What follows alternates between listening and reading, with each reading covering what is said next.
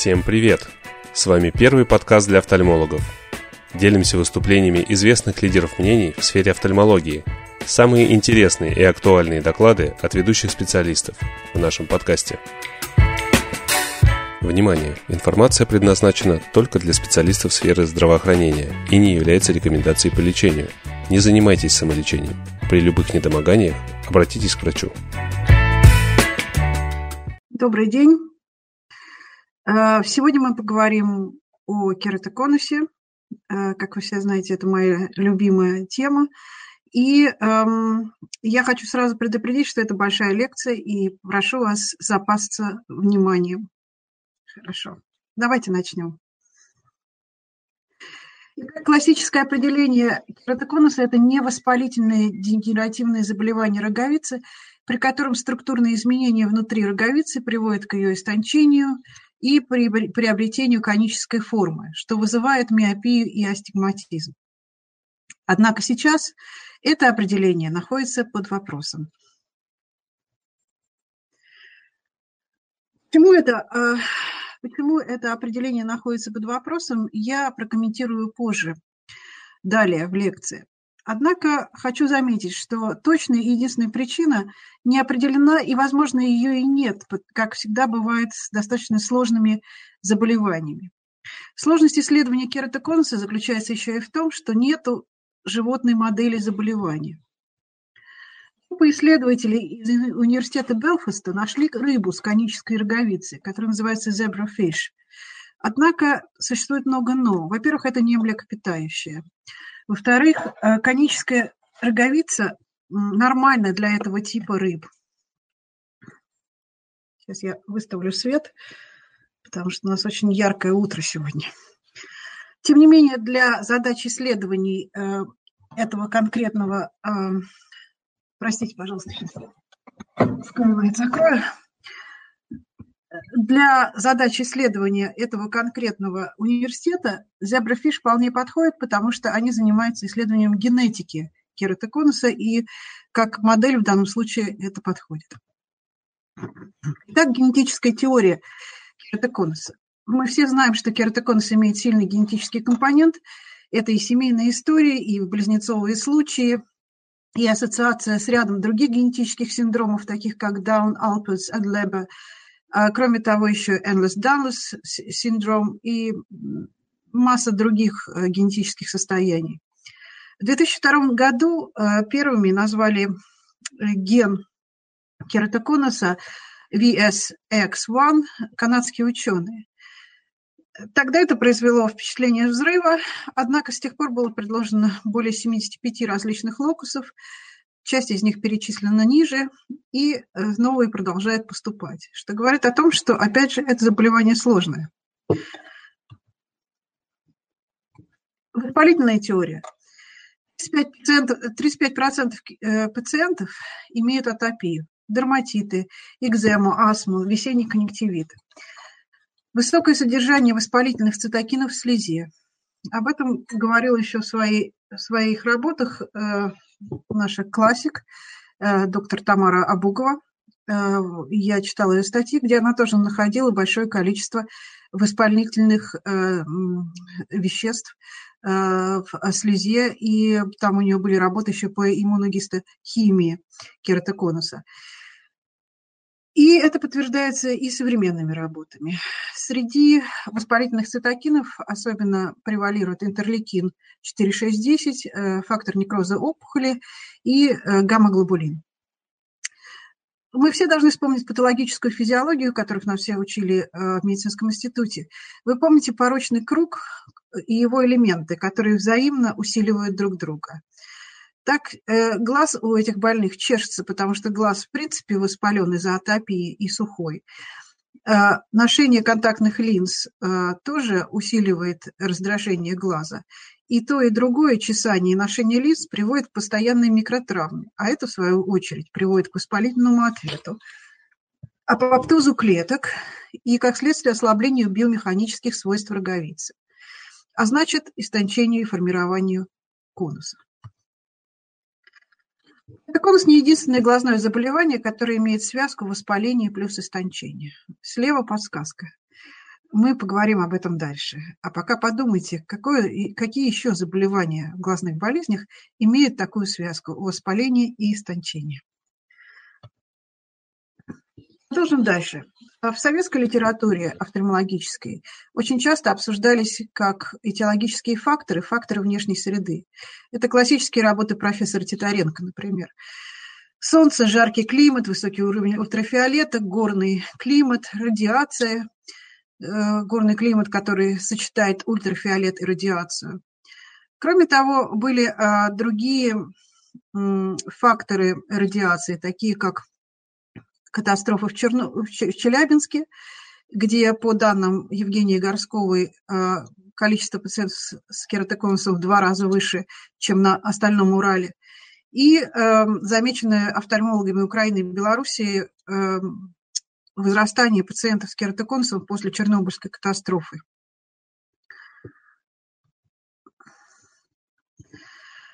Говорим о сценариях развития болезни.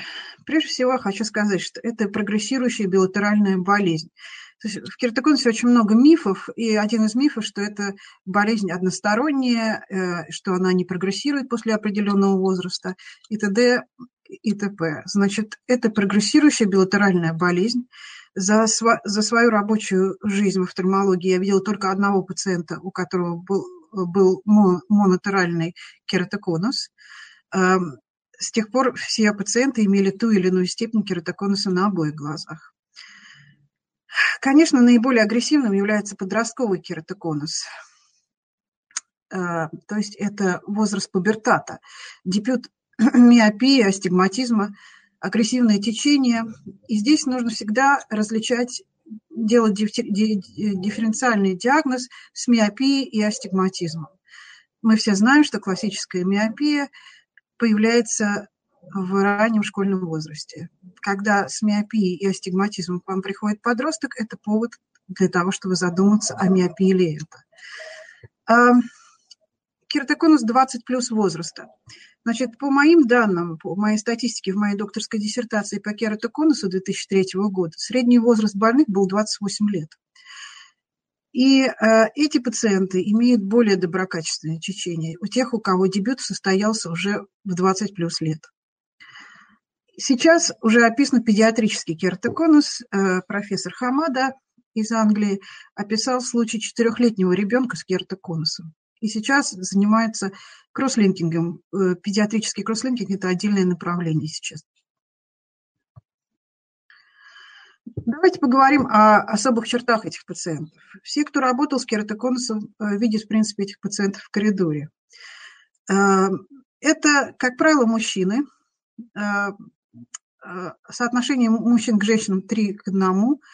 Это и мое мнение, и мнение многих исследователей, хотя есть мнение, что у женщин больше. Я очень редко, ну, как бы, я, у меня есть пациентки с кератоконусом, безусловно, но их гораздо меньше, чем у мужчин. Это люди молодые, от 12, соответственно, до 28 и далее лет.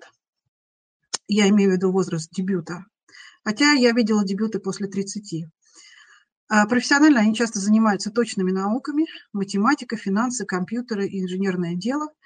Некоторые авторы находят связь между кератоконусом, тревожным расстройством, депрессией и так далее. А все, кто работал с этими пациентами, знают, что они довольно мнительны и есть такой компонент вязкости психики, э, возможно, обусловленный тревогой. Вот. Э, поэтому надо быть очень терпеливыми, надо все очень подробно им объяснять и относиться с сочувственным пониманием, потому что молодому человеку очень страшно терять еще так быстро зрение. Справа картинка э, советского художника называется «Физики». Там точно два скиртоконса или три. Вот. Классификация. Значит, Амслер описал четыре стадии кератоконуса. Они все отличаются уровнем миопии, астигматизма и наличием биомикроскопических признаков.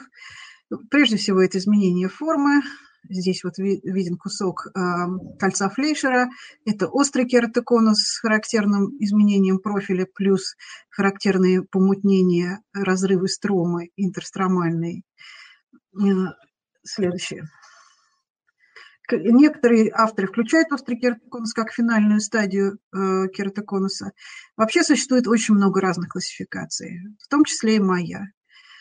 Э, классификации предложили Рубинович, Бейлин, Клайс. Э, масса контактологов предложила свои классификации, которые они могут применить для своих, э, для своих так сказать, целей. Я же предложила в 2003 году в своей диссертации рабочую классификацию кератоконуса.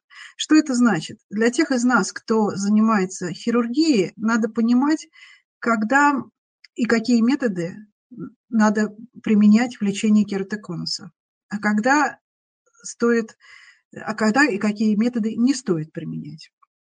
Итак, я совместила классификацию Амслера с рабочей Э, с рабочей классификацией. То есть, выражаясь языком русской литературы, э, что делать эм, и э, на каком этапе что, что делать, да, но никто виноват. Значит, стадия первая – рефракционная. Это тогда, когда надо проводить диагноз с миопией, астигматизмом пахиметрии там всегда меньше, э, около 500. Э, есть э, знак Бейлина, об этом поговорим дальше.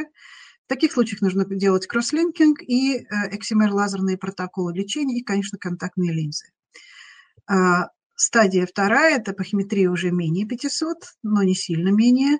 В таких случаях предлагается кросслинкинг, имплантация колец, эксимер-лазерные протоколы и как коррекция контактной линзы. Стадия третья – это стадия, на которой появляются стрии Фукта и кольцо Флейшера, то есть э, появляются биомикроскопические признаки кератоконуса, которые, которых не видно в первой и второй стадии. В этих случаях тоже можно еще успеть сделать кросслинкинг, но уже наступает пора для послойной и сквозной кератопластики. Контактные линзы, в общем, могут держаться еще э, на этих глазах, но как говорят англичане, это postponing the inevitable, то есть откладывание неизбежного. Поэтому уже к третьей стадии стоит задумываться о пересадке роговицы. И э, стадия четвертая – это, собственно, гидропс или острый кератоконус. В таких случаях надо делать персональную клеточную терапию по Аркадию Александровичу Каспарову и э, Каспарову Евгении Аркадьевне – об этом э, написано много статей в Вестнике офтальмологии, и желающие могут это прочитать.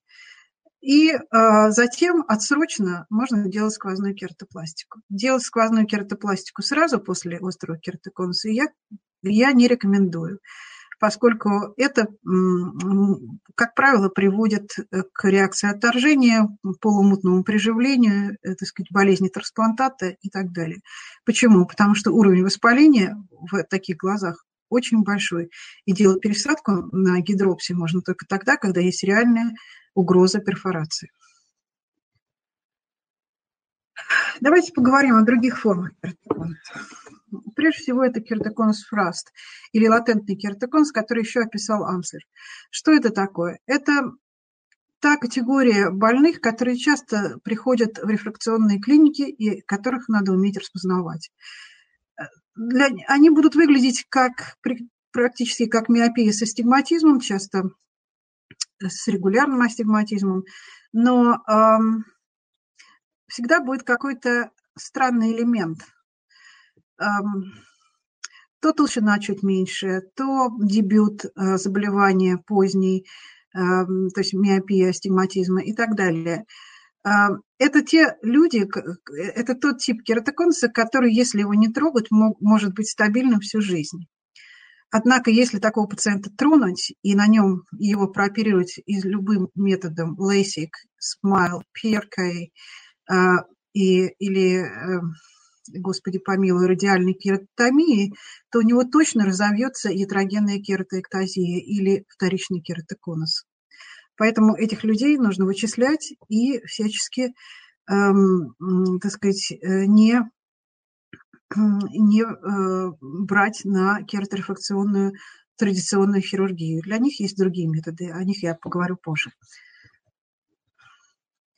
Остренький кератокон. Профессор Рапуана очень остроумно назвал пилюцинную краевую дегенерацию эм, э, кузеном кератоконуса или его двоюродным братом.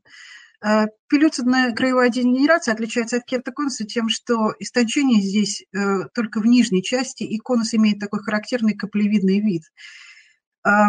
На компьютерной топографии, как вы видите, эм, ну, в, англи... в англоговорящей литературе это называется crab-like и lobster-like pattern, то есть эм, клешни краба или лобстера. Ну, изначально это еще назывались крылья бабочки. То есть это отличающийся от э, классического кератоконуса паттерн. Тем не менее, это очень близкое родственное заболевание. Давайте поговорим о диагнозах и вспомним мою загадку о связке э, воспаления и истончения. Итак, прежде всего, это рефракционное состояние миопия, астигматизм родственные кератоконусы дегенерации роговицы, ну, по сути, на самом деле, являющиеся тем же самым, что кератоконусом, просто другой формы. Это пелюцит и кератоглобус. И вторичное состояние ятрогенной кератоктазии.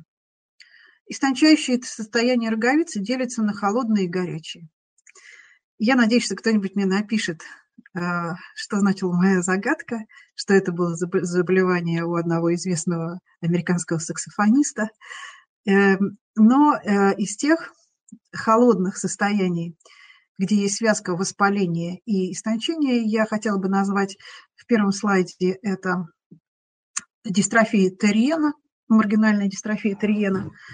Э, это Делин, вот он здесь виден. Делин – это почковидное такое истончение, одновременно высыхание роговицы, которые часто бывают после антиглаукоматозных операций, операций по удалению птеригиума и так далее. И э, э, пока никто не написал, но я сейчас скажу э, ответ на эту загадку – розация. Розация кератит. Э, он тоже связан с истончением и воспалением на спокойном холодном глазу. Есть еще горячие глаза, которые тоже э, горячая истончение плюс воспаление. Это, например, язва Мурена, которая здесь видна. Тоже истончение, но здесь уже сразу понятно, что это не кератоконус, потому что глаз неспокоен, он красный. Говоря о диагнозе острого кератоконуса, я хочу сказать, что вот первые два случая да, были приняты за кератоконус. Вот это дисковидный герпетический кератит, это герпес зостерный кератит, а вот это острый кератоконус. Как понять, эм, что э, воспаление, а что кератоконус? Элементарно, Ватсон. Нужно сделать щель и нужно посмотреть на профиль роговицы. При остром кератоконусе профиль будет изменен, истончен, будет конусовидным. При э, дисковидном кератите профиль будет обычный сферичный, ну и тем более при э, герпес-зостер кератите. Об этом надо помнить, потому что я в свое время встретила несколько больных с острым кератоконусом, которых усердно лечили ацикловиром. Таким образом, диагностика раннего кератоконуса и диагностика является очень, очень важной задачей, э, которую, э, которую желательно овладеть и о которой желательно знать. Почему это важно? Потому что кератоконус является противопоказанием для рефракционной хирургии. А, ну, я имею в виду традиционную рефракционную хирургию, то есть ласик, смайл и тем более РК. Э, назначение адекватного лечения к случаю у остром кератоконусе и герпетическом кератите – как это стало понятно? Это стало понятно не сразу. Когда появился ласик, эм, больные с кератоконусом, конечно, устремились в рефракционные клиники, потому что они надеялись, что наконец-то они получат адекватную коррекцию и начнут видеть хорошо. Однако есть работа профессора Зейвер в 1998 году, который прооперировал э, ну, значительное количество пациентов с кератоконусом, ласиком, максимально их э, скоррегировал, и у всех получил ятрогенную кератоктазию. Признаки ятрогенной кератоктазии – это лавинообразное увеличение близорукости, особенно астигматизма, потеря некоррегированной и коррегированной остроты зрения, укручение и истончение роговицы. И дебютировать она может э, в очень разные сроки. У Зейлера это происходило достаточно быстро, а у, в жизни у пациентов это может занять от одной недели до нескольких лет пост, э, постоперационно. Частота, ну, по разным данным, где-то 0,6%. Казалось бы, немного, но на самом деле, когда ты встречаешься с этими больными, ты понимаешь уровень драматизма ситуации, потому что эти операции, скажем, ласик, а они всегда делаются билатерально, то есть на обоих глазах. И человек теряет зрение э, на обоих глазах. И довольно быстро и лавинообразно. Это выпуск журнала Cataract and Refractive Surgery, где как раз обсуждались э, большое количество эм, э, судебных процессов, которые были направлены против врачей от лица пациентов, пострадавших от кераторефракционной хирургии. Итак, для того, чтобы этого избежать, нужно хорошо диагностировать ну, биомикроскопия нам не сильно поможет, потому что, как я уже сказала, стрии и кольцо Флишера, признаки, биомикроскопические признаки кератоконуса появляются на третьей стадии только. Первая и вторая, наиболее опасные стадии кератоконуса в плане рефракционной хирургии, они э, не имеют особых признаков, ну, кроме описанного нами с Аркадием Александровичем э, симптома фейерверка. Но это очень деликатный э, симптом, который я даже не советую э, ненасмотренным людям изучать. Эм, если говорить о развитых стадиях, то это не только стрия фокта, это вот, вот эти вертикальные полосочки в центре роговицы и кольцо Флишера, которое является отложением меди, но и изменение профиля роговицы, помутнение на вершине конуса, рубцевание, отек – и так далее, это уже, скорее всего, четвертая стадия, это уже ближе к острому кератоконусу. Фотография начиналась с, с простых топографов, которые фактически проектировали и э, отражали круги плацада, потом из этого всего делали э, карту. Сейчас уже все, все пользуются элевационной топографией, о которой расскажу позже. Опять же, паттерны кератоконуса не были очевидны с самого начала, их пришлось Э, изучить и выработать. И занялся этим профессор Ярон Рабинович из Америки.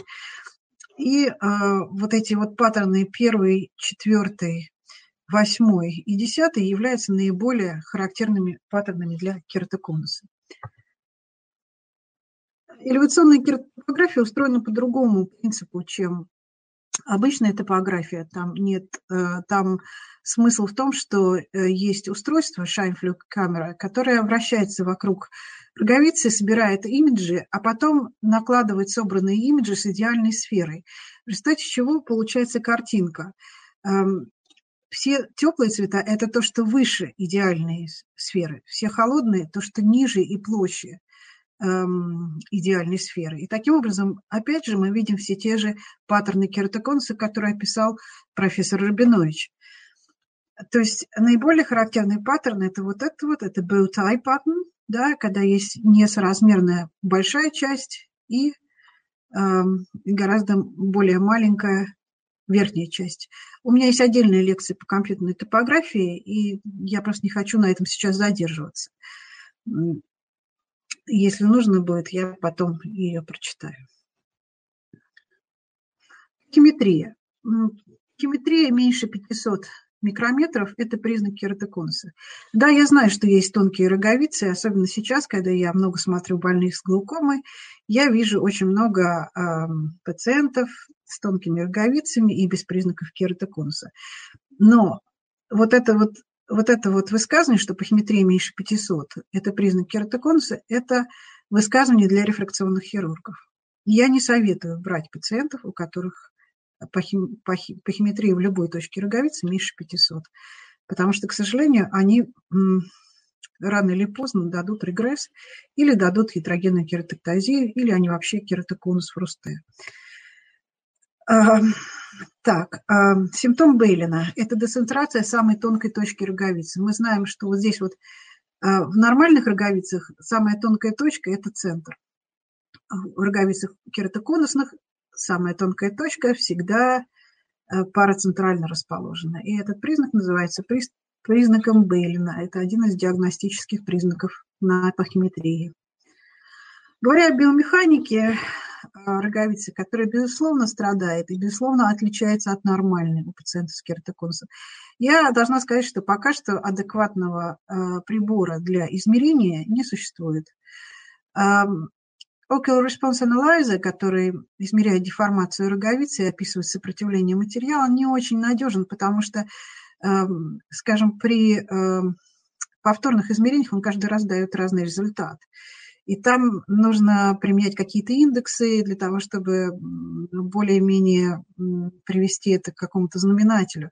Кроме того, все эти приборы рассчитаны на нормальное сопротивление роговицы. Никто же не, не может, э, ну, никто пока не ставил задачу э, рассчитать все для э, пациентов с измененной биомеханикой роговицы. Кроме того, этот метод не дает картирования, а смысл в изучении биомеханики при кератоконусе именно в картировании, для того, чтобы посмотреть на карту, как мы смотрим на пахиметрии или компьютерной топографии, и понять, где тут слабое место, где тут сильное место и так далее. Пока этого нет, но я думаю, что это будет. И таким же малонадежным в плане диагностики ортоконуса является wavefront analysis, на мой взгляд.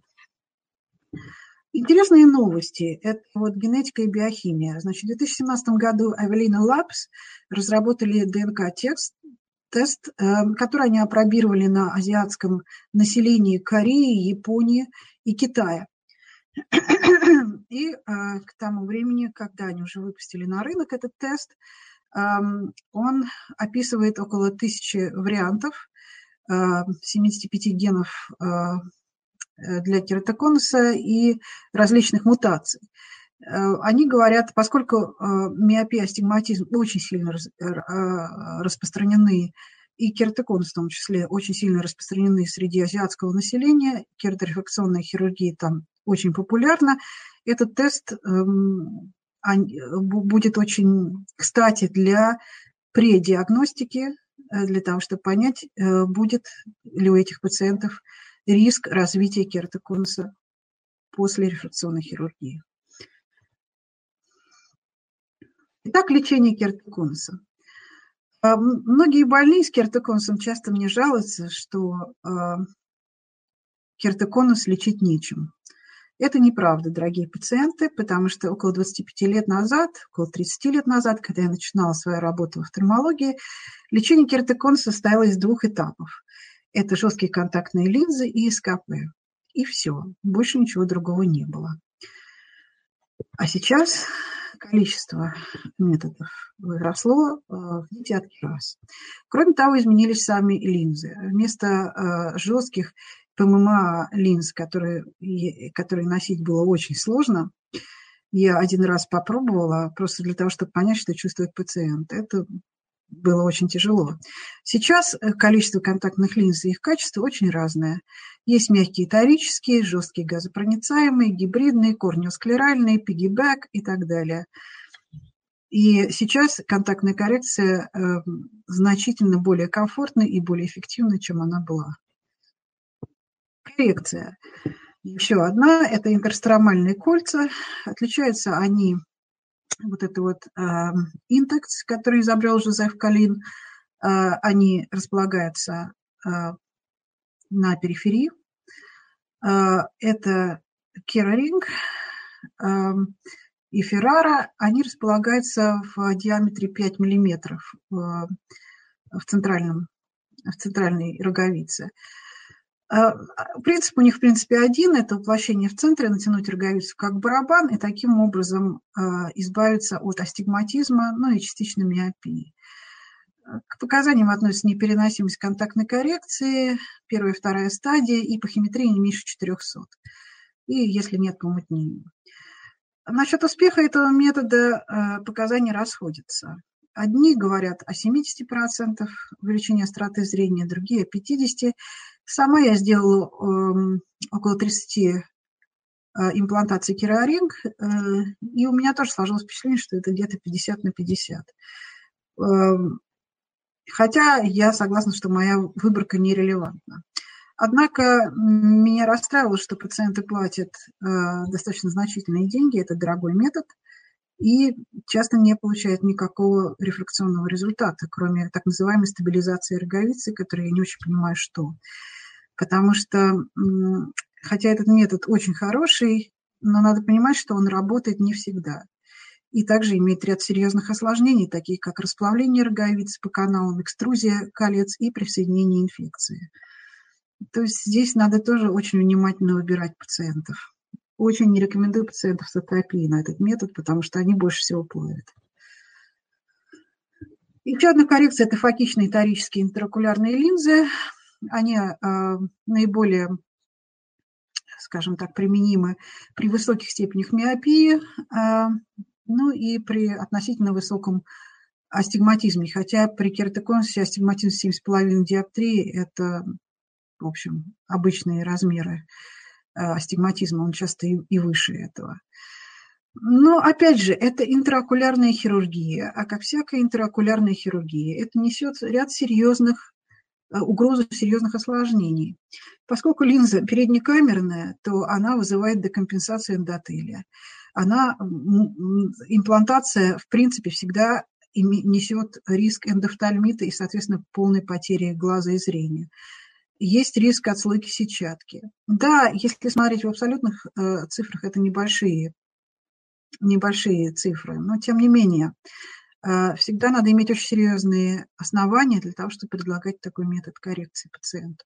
Кроме того, это фактор прогрессии кератоконуса. Если вы поставили э, линзу с э, определенными рефлекционными показателями миопии и астигматизма, но не позаботились о том, чтобы остановить прогрессию кератоконуса предварительно, то в какой-то момент это, эта коррекция перестанет быть актуальной. И, эм, и в таком случае ради чего это все делалось. Поэтому э, логичный вариант сначала сделать кросслинкинг, подождать стабилизации и потом только делать имплантацию фокичной ул. Первая и вторая стадия. Лечение. Вот это уже лечение, не коррекция. Надо различать э, коррекцию и лечение. Значит, лечение заключается тем, что а, отличается от коррекции тем, что оно воздействует на патогенетический э, механизм возникновения Э, заболевания, а не, скажем так, э, выступает как именно коррекция э, уже полученных изменений. То есть разница следствия и причины, да, воздействием либо на следствие, либо на причину. Если на причину мы пытаемся воздействовать, то это лечение. Если мы пытаемся на, на последствия, то все-таки это во многом коррекция, хотя лечение может быть таким тоже. Итак, цель нашего метода ФРК ФТК. Это метод, который мы предложили с Аркадием Александровичем Каспаровым, моим отцом, академиком, профессором и э, великим офтальмологом. Он предложен нами в 1997 году.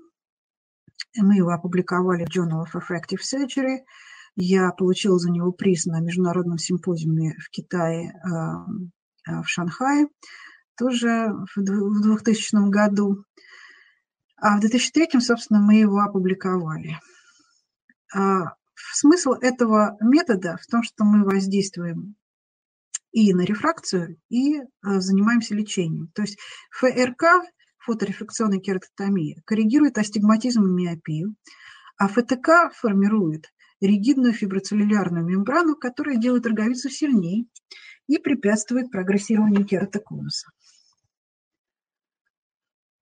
Показания к этому методу ограничены только самой первой степенью кератоконуса. Это ранний кератоконус, первый амслер.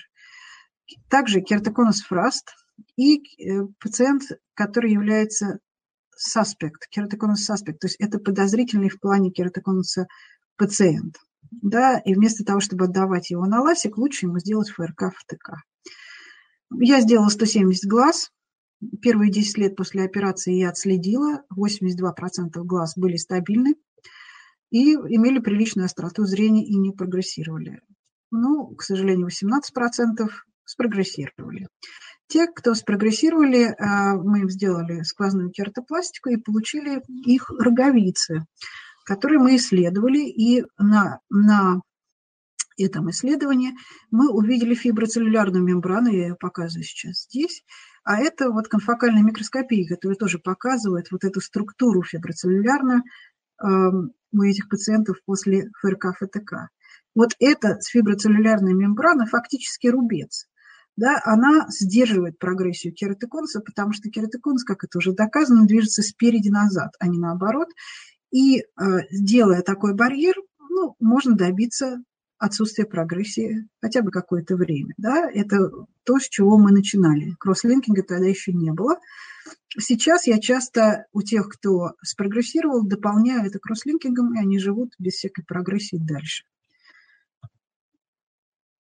Так, кросслинкинг появился в 2004 году, изобрел его Валензак и Зейлер. И смысл этого метода – предотвращение прогрессии.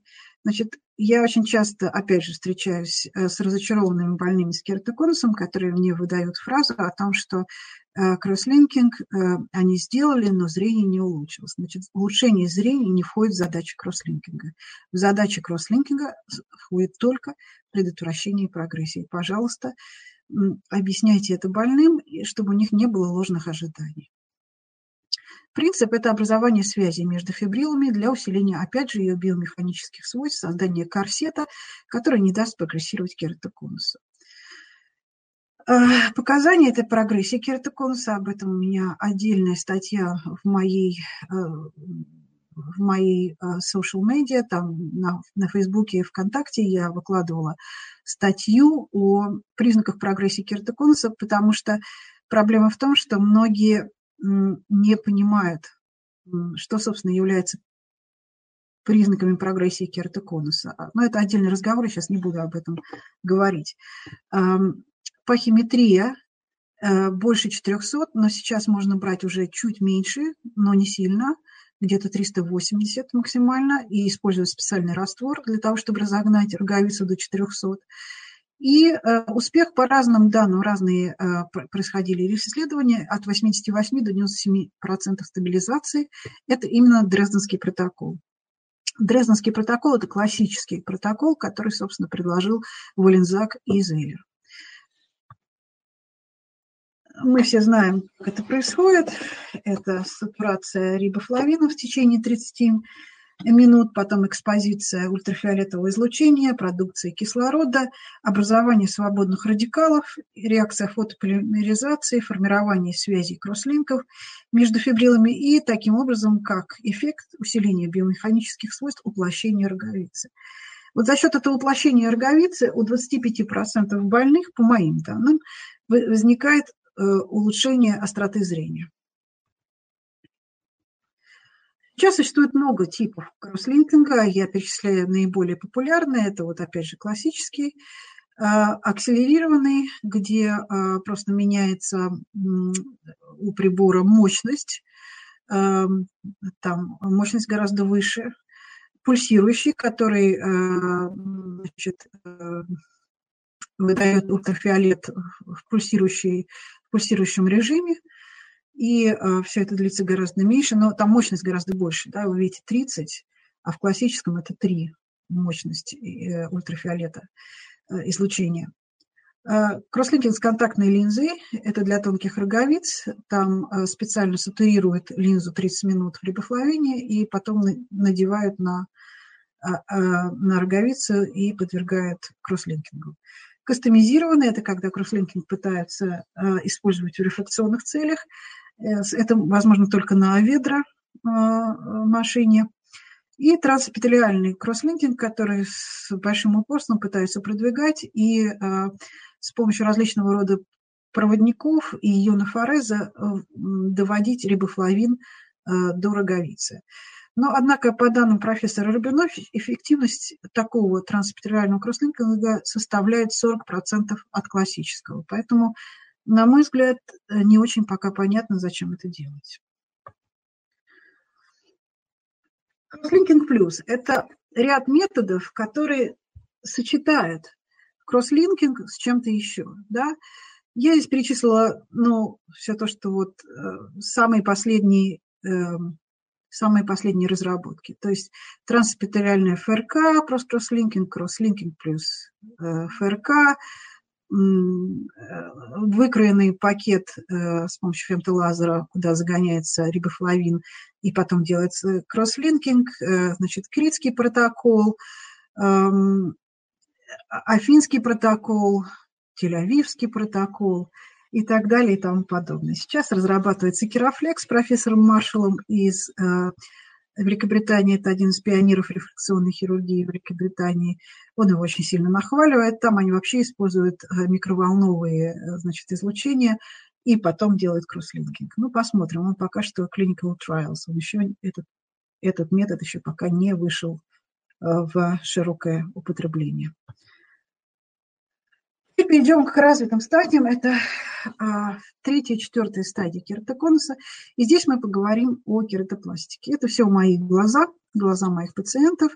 Значит, вот, вот это вот все сквозные, а вот это единственное послойное.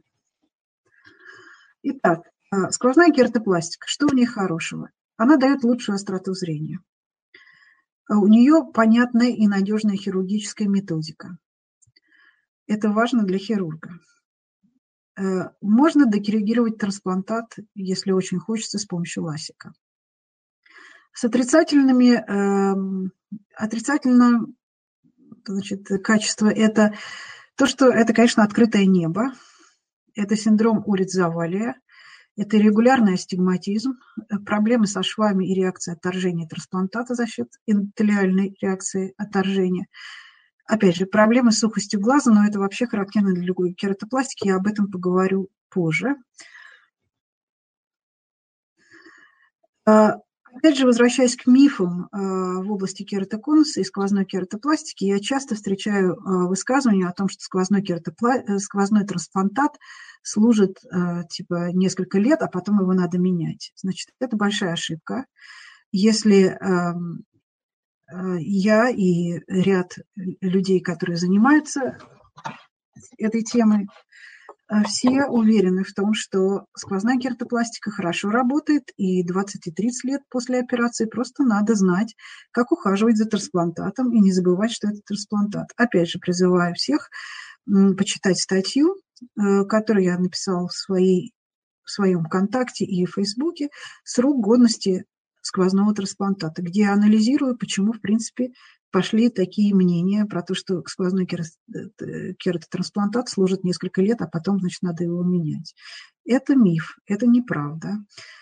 Э, надо эм, просто правильно э, заботиться о трансплантате, тогда он будет служить 20-30 и до конца жизни. Он прекрасно служит. Эм, выживаемость трансплантата высокая, сквозного трансплантата. И это показывает, как эм, National Registry, национальный регистр э, Великобритании, там 93%, но это, правда, трехлетнее выживание. Э, и э, данные Шираза Дай, это профессор, ну, один из ведущих английских хирургов, эм, индийского происхождения, у которого своя частная клиника и который там э, оперирует сквозную кератопластику. У него вообще в 98% блестящие результаты в течение трех лет. Но я уверена, что вот профессор Пана прослеживал до 20-30 лет, и тоже все было хорошо. Профессор Джон Дарт из University City London в своей лекции про сквозной сквозную кератопластику, сказал, что любые проблемы с потерей эндотелия можно решить с помощью рок-инхибита. Это вещество, которое было изобретено э, японцами, профессором Киношита и Акумура, которое стимулирует размножение эндотелия. Состав вещества держится в секрете. И, к сожалению, э, доступ к нему имеется только в Японии и в США. Пока что в других странах не получилось его образовать, организовать. Ну, посмотрим.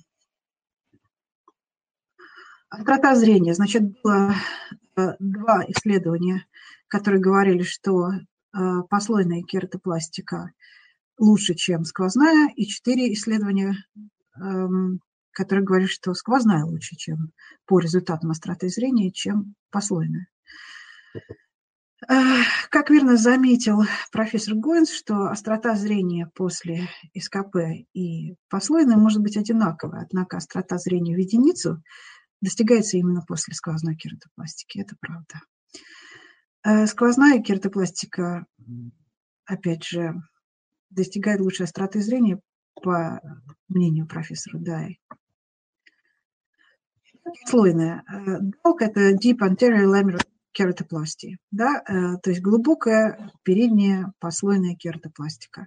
Ну, для того, чтобы не изобретать э, новые, новые аббревиатуры, я использую международно принятую DALC, да, Способы – это ручная ножевая диссекция, диссекция воздухом, физраствором, вискоэластиком. Наиболее хороший метод, на мой взгляд, а я сделала достаточно, около, достаточно много послойных, сейчас уже не припомню, но около 300, я думаю, сделала. Метод Анвара, а именно Big Bubble Technique – это инъекция воздуха в строму при частичной трепанации. То есть э, трепанируя роговицу, э, мы делаем на две трети разрез, но предварительно мы, конечно, хорошо изучим пахиметрическую карту для того, чтобы понимать, что у нас будет две трети. И после этого э, специальной иглой, специальным образом, там тоже это все нужно иметь, и вводится воздух в строму. И воздух разделяет роговицу э, от э, десциметровой оболочки. Ну, так в идеале.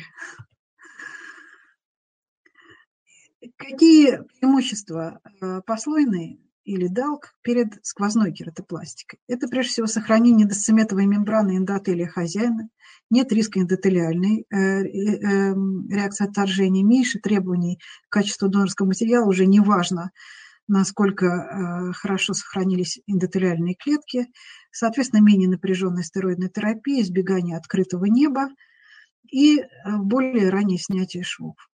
Но а, из минусов э, это сложная, трудно обучаемая технология хирургии, долгое нарабатывание навыка, трудности выделения э, десциметовой мембраны и регулярная ложа часто, остатки стромы. Отсюда астигматизм и своеобразная мутность, на которую эти пациенты жалуются.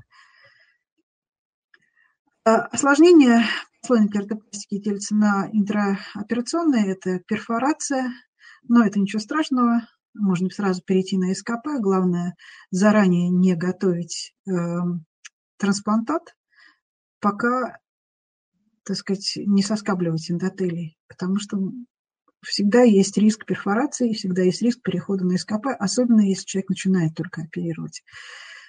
Двойная камера, хейс в интерфейсе, иррегулярность стромы, непрозрачные участки – Опять же, складки досцеметовой оболочки и стромальная реакция отторжения. Реакция отторжения при послойной никто не отменял, она просто другого генеза.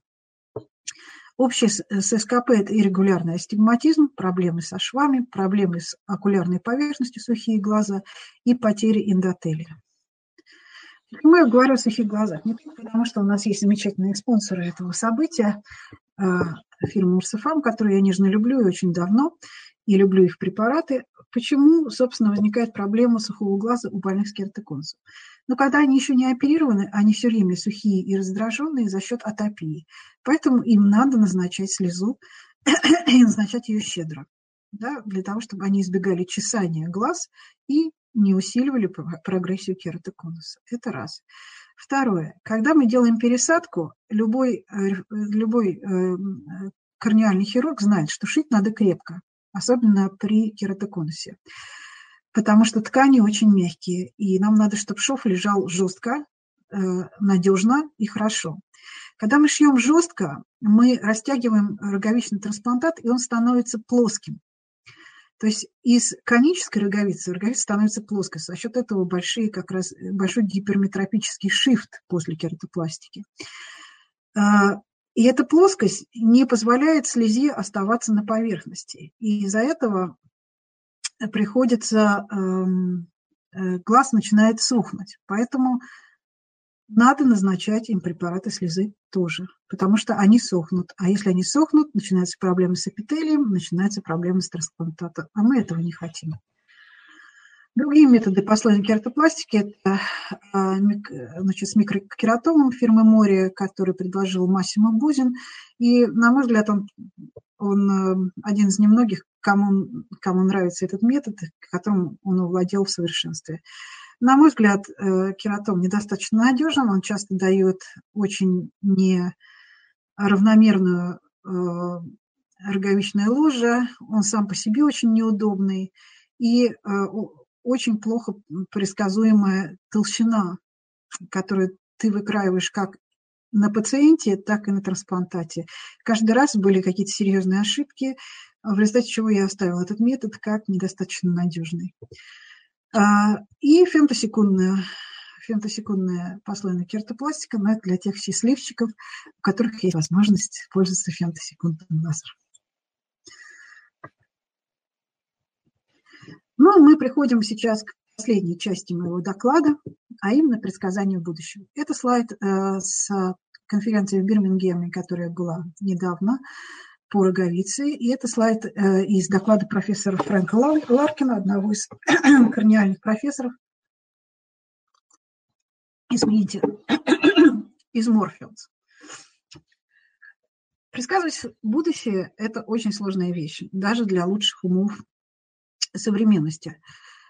Здесь очень хорошее высказывание. Значит, лорд Кельвин в 1902 году сказал, что машины, которые будут тяжелее воздуха, летать не будут. А, Герри Ворнер, который основал Warner Brothers Studios, большую кинофирму, которую мы все знаем, а, был большим проповедником а, немого кино и раздраженно спрашивал, какого черта людям будет интересно слушать, что говорят актеры. Дэрил Занук, э, который, э, который является, эм, являлся, вернее, э, одним из голливудских продюсеров, сказал, что телевидение не имеет никакого будущего, потому что людям надоест пялиться в деревянную коробку каждый вечер. А, и даже такой умница, как Альберт Эйнштейн, сказал, что нет ни, никаких признаков того, что ядерная энергия будет когда-либо получена и использована. Э, от себя добавлю, что э, Макиавелли и Монтень, которые были, прямо скажем, не последними умами европейского средневековья, считали, например, огнестрельное оружие пустой тратой времени и э, считали, что люди должны вернуться обратно к мечам и стрелам как более эффективному оружию. Поэтому всегда, говоря о будущем, мы должны соблюдать определенный уровень, скажем так, смирения. Итак, а, университет Окленда, это Новая Зеландия, работает над каплями, которые могут изменить форму роговицы у больных с кератоконусом. Эти капли содержат комбинацию стероидов и факторов роста. Возможно, это будущее лечение. И вот, например, профессор Алио из Испании предлагает использовать стволовые клетки и жировой ткани пациентов, то есть аутологичную клеточную технологию – которые э, вводятся в предварительно выкованный фемтосекундным лазером стромальный карман. И э, участь, значит, э, он уже доложил предварительные результаты, идет стабилизация кератоконуса, так сказать, э, и даже повышение толщины роговицы. Но насколько это все будет стабильно, покажет будущее.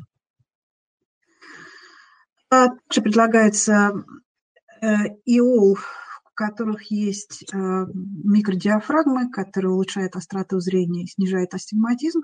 Но опять же, э, это интраокулярная хирургия, и, на мой взгляд, э, это немножко пушкой по воробьям.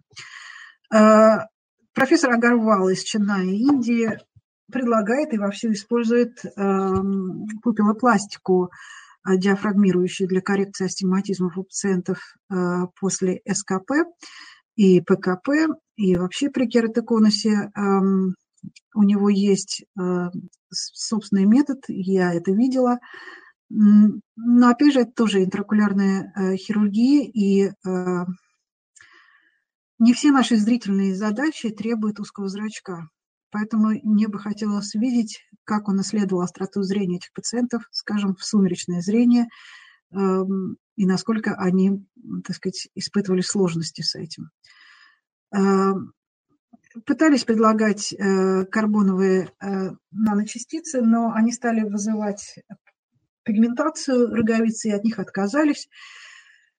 эм, применение антицитокинов предлагались для того, чтобы противостоять факторам воспаления и цитокинам, которые находятся в слезе у кератоконуса, и капли IV-мед. Эти капли, содержащие медь, э, и которые усиливают ряд факторов роговицы. Тоже интересный метод, и они надеются, что он усилит прочность роговицы. Авторы. Ну и в заключение хочу сказать, что кератоконусы все больше и больше. Раннее выявление кератоконуса и правильный менеджмент каждой стадии – это важное умение. Новые методы диагностики и лечения на подходе, каждый год появляется что-то новое для больных с кератоконусом, и сейчас слишком, даже слишком много опций. И об этом я хочу сказать отдельно. Дорогие коллеги, важно выбирать проверенные и надежные методы. Что это значит? Это методы, которые отслежены на больших массах пациентов, длительные сроки и испытанные рядом исследователей, а не одним автором. Потому, при этом, при этом я хочу сказать, что я не отрицаю, что есть авторские методы и что они могут быть успешными. Э, пример того же Анвара, который делал блестящий свой Big Bubble техник, и так как он делал, не делал вообще никто, эм, говорит об этом. И у него были действительно отличные результаты. И у него больные видели очень хорошо. И у него было все прозрачно и замечательно. Но такого, такой Анвар один был.